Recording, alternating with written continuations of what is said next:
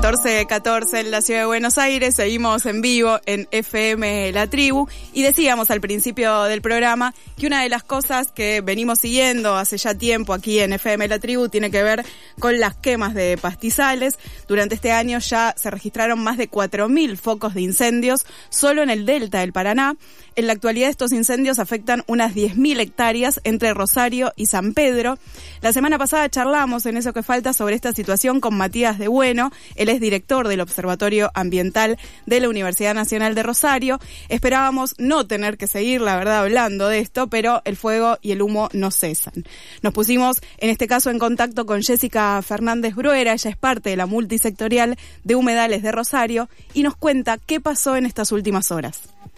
Hola a todos y a todas, mi nombre es Jessica Fernández Bruera, yo soy parte de la multisectorial Humedales de Rosario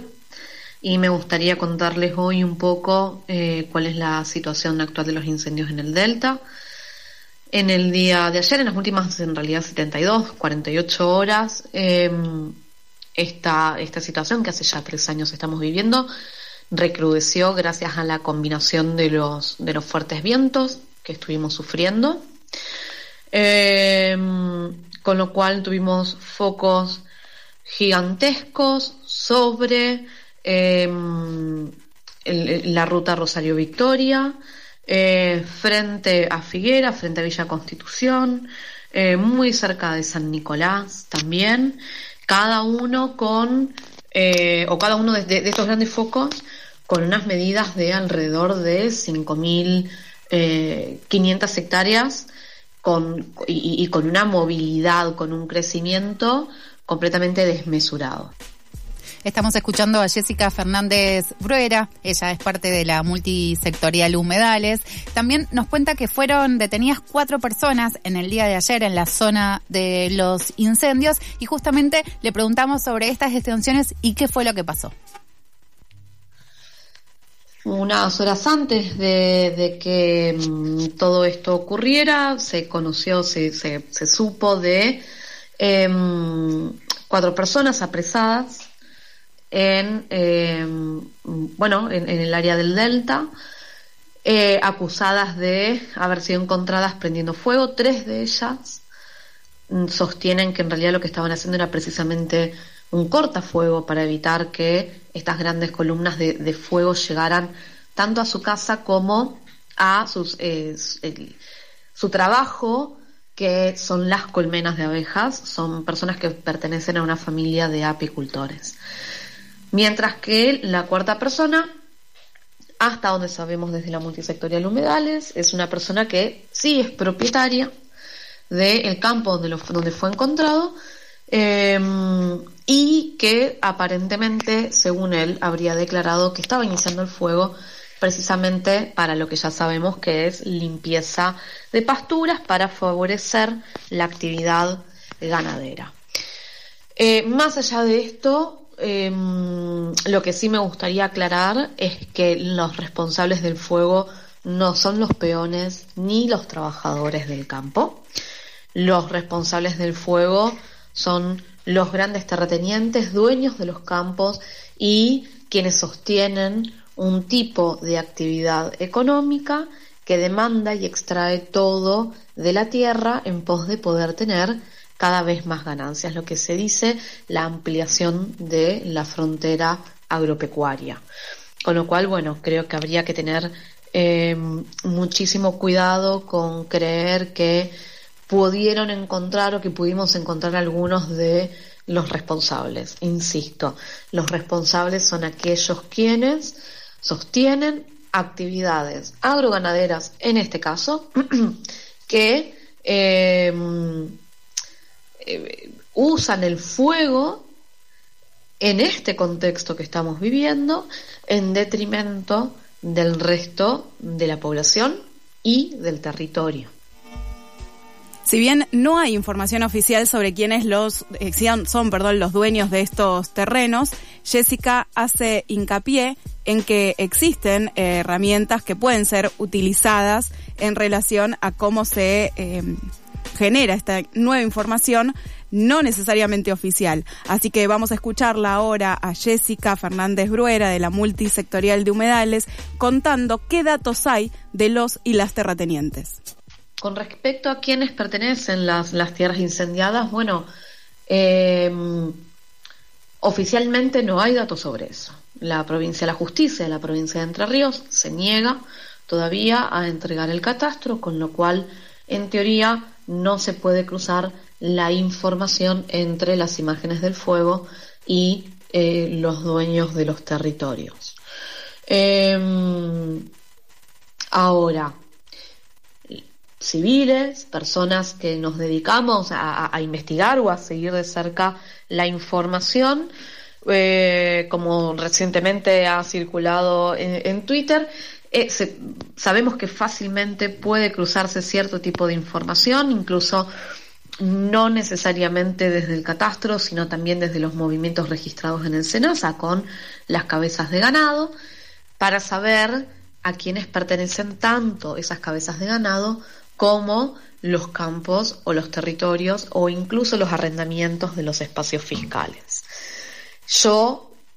prefiero decir, personalmente, prefiero decir que hasta que el gobierno de Entre Ríos no eh, declare oficialmente de quiénes son esos campos, tenemos que decir que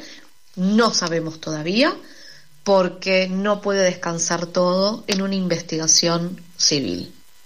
Quien habla es Jessica Fernández Bruera, es parte de la multisectorial de humedales. Estaba contando recién, bueno, qué pasaba con la información oficial eh, por parte de las instituciones gubernamentales, que todavía no hay nada, que no es tan difícil justamente sistematizar esa información y algo que hablábamos la semana pasada respecto a qué pasaba con estos terrenos, si son vigilados, si no. Matías Dabueno, el presidente del Instituto del Observatorio Ambiental de Rosario, justamente charlaba sobre los faros de conservación, estos lugares que son los encargados de detectar a tiempo los posibles focos de incendio o cuando se están prendiendo. Recordemos que también en la entrevista, mientras estábamos haciendo la entrevista, Matías decía que se estaban generando en ese mismo momento nuevos focos. Para que eso no suceda, están estos focos de conservación que justamente no estarían funcionando del todo. Sobre esto, Jessica también habla y habla también sobre la falta de control en esos territorios. No hay gente encargada de vigilar estos predios. Eso fue algo que se prometió originalmente, que Juan Cabandí prometió originalmente con los faros de conservación, que fueron reducidos a, eh, bueno, cámaras de vigilancia que según el ministro y el viceministro lo que permiten es adelantarse al fuego. Creo que los eventos de los últimos días demuestran que no serían muy aptos para poder adelantarse a la catástrofe. Por último, Jessica nos cuenta sobre los dos proyectos de ley de humedales, uno que cuenta con el apoyo de numerosas organizaciones ambientales y que la semana pasada se dio giro a comisiones, y la otra como una propuesta del actual ministro de Ambiente, Juan Cabandier. Con respecto a las leyes de humedales, que es lo que necesitamos, que es lo que estamos pidiendo, em, bueno, tenemos dos leyes, eh, o perdón, dos proyectos de ley para ser más exacta. Uno es un proyecto que es consensuado y que cuenta con el apoyo de más de 380 organizaciones y que fue creado eh, junto a Grosso eh, en el 2020, em, teniendo en cuenta no solamente los pedidos de las organizaciones que son consideradas ambientalistas, sino también escuchando a las personas que viven en el territorio del humedal. Este proyecto es un proyecto que perdió em, estado parlamentario a fin del 2021 y volvió a ser ingresado en marzo de este año, pero se le dio giro a comisiones hace un par de días atrás. En, durante estos cinco meses nunca recibimos una respuesta de por qué se habían tardado tanto en poder darle giro para que sea discutida. El próximo paso es enviar una nota para que se llame a plenario para eh, em, pedir que por favor las comisiones se reúnan de manera urgente para poder discutir este proyecto de ley. El otro proyecto de ley que está presente es el proyecto de ley que Juan Cabandier realiza junto con el COFEMA, en donde toman de base el proyecto de Grosso, que tiene el, apoyo de 380 organizaciones, pero lo desguazan y lo modifican de tal manera que, simplemente para ser breve y tomar una de las puntas, eh, habilita a que continúen, habilita entre líneas, habilita las zonas grises que deja, a que continúen las prácticas económicas que en este momento son las que están prendiendo fuego. Seguimos repasando algunas de las dimensiones que nos permiten entender cuál es la problemática actual, por qué está sucediendo lo que está pasando en los humedales y también algo que nos parece muy importante que es conocer el, el, plan de lucha de estas organizaciones eh, ambientales, esta multisectorial de humedales, para lo que viene, que es justamente seguir reclamando porque esta ley finalmente, este proyecto de ley finalmente se haga ley y que también la ciudadanía comience a, o, o siga en realidad teniendo una participación sumamente activa. Así que ahora vamos a escuchar a Jessica hablando del plan de lucha para las siguientes semanas. Para poder dar un poco de respuesta a lo que está pasando, podría decir que que hay, dos formas de respuesta, ¿no? Una es la organización espontánea que la gente de Rosario y alrededores ha generado en la última semana, con diferentes convocatorias, tanto en el puente como en el monumento, y con asambleas multitudinarias que definieron otras acciones como el corte en Villa Constitución este próximo sábado. Por otro lado, la multisectorial humedales, que ya eh, viene pidiendo y luchando por una ley de humedales consensuada desde mitad del 2020, además de sumarse eh, y apoyar al corte, a los cortes de puente y al corte en Villa Constitución y otras acciones que están pronto a ser discutidas,